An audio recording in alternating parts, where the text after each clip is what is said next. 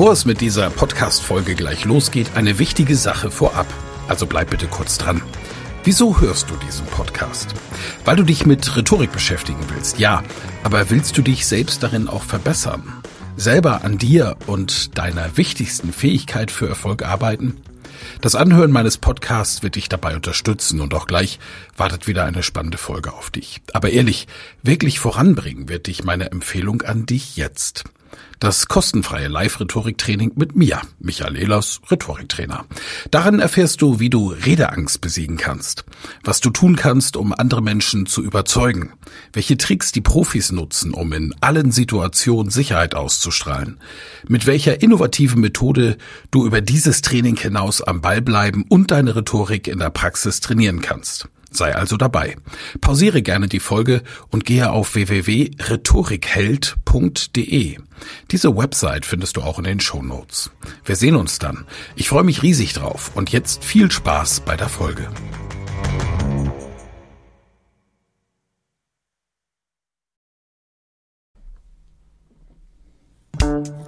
Elas Rhetorik-Podcast. Wer etwas zu sagen hat, sollte reden können. Ihr Rhetorik-Podcast für Management, Kommunikation und Strategie. Ja, in der letzten Folge bin ich in mein Buch Rhetorik, die Kunst der Rede im digitalen Zeitalter eingestiegen und habe über Kommunikationsmodelle gesprochen.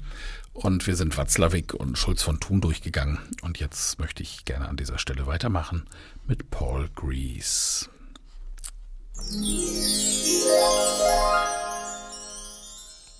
Paul Grease, Maxim der Kommunikation oder auch lesen Sie zwischen den Zeilen.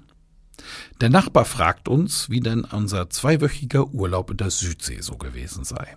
Wir erzählen ihm von traumhaften Sandstränden und klarem blauen Wasser, vom sauberen Hotel und den vielen netten Leuten, die wir auf der Straße trafen. Das sind ja wirklich die nettesten Menschen der Welt. So toll, ganz besonders in Erinnerung wird uns vor allem der Tauchausflug in der Bucht sein. Und, ach ja, da war auch dieser Fischer, der eine besondere Angeltechnik hatte. Wahnsinn. Apropos Angeln. Meine Güte, gab es da einen leckeren Fisch in diesem einen Restaurant. Das war nicht weit weg von unserem Hotel. Ach nein, jetzt habe ich doch dieses Restaurant mit dem anderen unten am Strand verwechselt, aber dort war es auch nicht schlecht. Jedenfalls so lange, bis das kleine Kind am Nachbartisch so quengeln begann und partout nicht mehr damit aufhören wollte. Es ist eine ganz normale Geschichte. Wir erinnern uns an etwas, kommen ins Reden, geben interessante Erlebnisse wieder und unterhalten auf diese Weise den Nachbarn. Schön, oder? Allerdings verstößt sie gegen jede einzelne der Maximen, die ich Ihnen im Folgenden vorstellen werde. Prägen Sie sich also diese gut ein, denn die griechischen Maximen sind für das zentrale Merkmal der Rhetorik relevant, die Rede. Doch zunächst eine andere, ebenfalls ganz normale Geschichte. Es ist Montag und wir befinden uns nun im wöchentlichen Meeting mit unseren Abteilungsleiter. Auch der Betriebsleiter ist heute anwesend. Bevor diese Woche geplant wird, steht zunächst die Aufarbeitung diverser Themen aus der vergangenen Woche auf der Agenda. An diesem Punkt sagt der Abteilungsleiter zu seinem Vorgesetzten, am Dienstag war Herr Müller pünktlich. Was bedeutet diese Aussage, dass Herr Müller am Dienstag ohne Verspätung an seinem Arbeitsplatz saß? Oder impliziert sie nicht vielmehr, dass der Angestellte Müller an den restlichen Tagen der Woche nicht pünktlich war? Wie selbstverständlich verstehen wir die Implikation, obwohl verbal etwas anderes geäußert wurde. Zahlreiche unserer Sätze haben diesen Unterbau, eine Ebene, die zwischen den Zeilen liegt und dennoch großen Einfluss auf unsere Kommunikation hat. Der Philosoph Paul Grease beschäftigte sich intensiv mit dieser Tatsache, aus der er ein Kooperationsprinzip für gelungene Kommunikation ableitete. Dieses Prinzip besagt, dass jede Kommunikation ein Ziel hat, das nur dann erreicht werden kann, wenn die Gesprächspartner kooperativ und rational im Sinne des Konversationserfolgs handeln. Aber wie gelingt uns das? Aus der Grundannahme des Kooperativen und Rationalen leitete Grease vier Maximen ab, die er als Konversationsmaximen beschreibt. Werden diese vier Regeln während einer Konversation eingehalten, steigert dies die Effizienz des Kommunikationsvorgangs. Erstens Maxime der Quantität. Gestalten Sie Ihren Beitrag so informativ wie möglich. Gestalten Sie den Beitrag nicht informativer als nötig.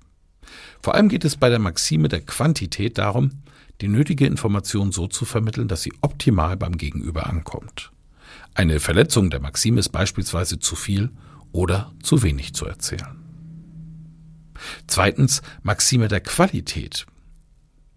Sagen Sie nur, was Sie für wahr halten. Sagen Sie nichts, was Sie für falsch halten. Es benötigt also für jede getroffene Aussage eine profunde Begründung. Eine Verletzung der Maxime wäre demnach die Weitergabe von Halbwissen, das wir irgendwo aufgeschnappt haben und nun weitererzählen. Drittens Maxime der Relevanz.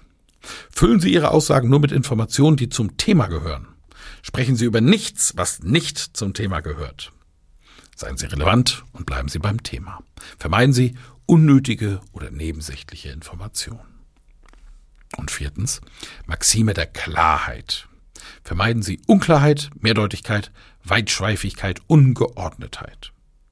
Die vierte Maxime von Greece verlangt von uns, klar und deutlich sowie strukturiert und eindeutig zu kommunizieren.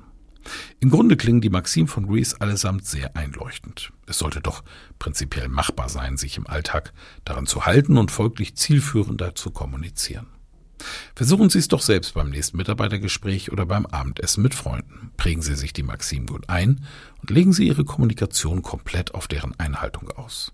Befolgen wir diese Richtlinien, sollten wir erfolgreich kommunizieren.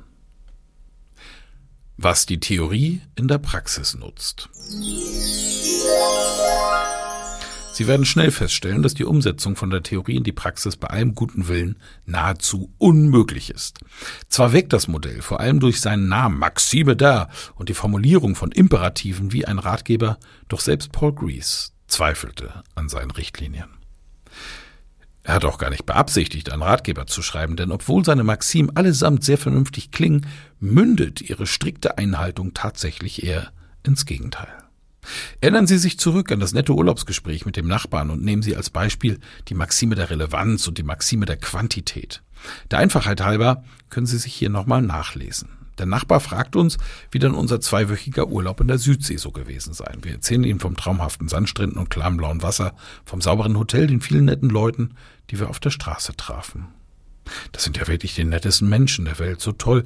Ganz besonders in Erinnerung wird uns vor allem der Tauchausflug in der Bucht sein. Und ach ja, da war dieser Fischer, der eine besondere Angeltechnik hatte. Wahnsinn. Apropos Angeln. Meine Güte, gab es da einen leckeren Fisch in diesem einen Restaurant. Das war nicht weit weg von unserem Hotel. Ach nein, jetzt habe ich doch dieses Restaurant mit dem anderen unten am Strand verwechselt. Aber dort war es auch nicht schlecht. Jedenfalls so lange, bis das kleine Kind am Nachbartisch zu quengeln begann und partout nicht mehr damit aufhören wollte. Ist Ihnen was aufgefallen? Wir haben den Nachbarn zu viel Information gegeben, unsichere Behauptungen aufgestellt, Irrelevantes erzählt und dabei manchmal unklar bzw. verwirrend gesprochen. Unsere Erzählung hatte keine Chronologie, kam vom Hundertsten ins Tausende, ergab aber letztendlich doch Sinn und störte die Kommunikation nicht. Schließlich hat der Nachbar auf diese Weise einen interessanten Einblick in unseren Urlaub erhalten. Vor allem die Maxime der Qualität wird in diesem Podcast auch eine tragende Rolle spielen.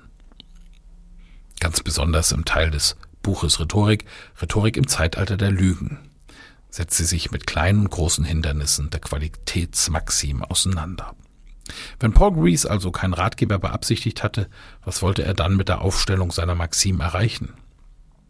Als Zuhörer erwarten wir von unserem Gesprächspartner doch wie selbstverständlich, dass er alle Maximen einhält. Dazu müssen weder wir noch unser Gegenüber diese Maxime überhaupt kennen. Alle Punkte basieren schließlich auf der puren Vernunft. Weder wollen wir angelogen werden, noch wollen wir ungeordnete, nicht hilfreiche oder unklare Informationen. Trotzdem fällt es uns schwer, das, was wir von anderen erwarten, selbst anzuwenden.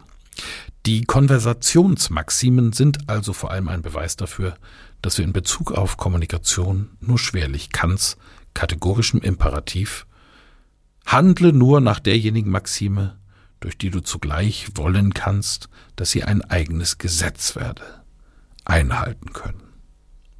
Wir können aber auch sagen, letztlich ist alles Definitionssache. Eine Möglichkeit, allen Maximen von Paul Grease einzuhalten, bietet vor allem die Rede. Gut durchdacht und professionell vorbereitet, kann sie allen vier Richtlinien ohne Probleme gerecht werden. Bei den Ausführungen im Teil professioneller Auftritt und sicher reden wollen wir deshalb die Maxim der Kommunikation im Hinterkopf behalten.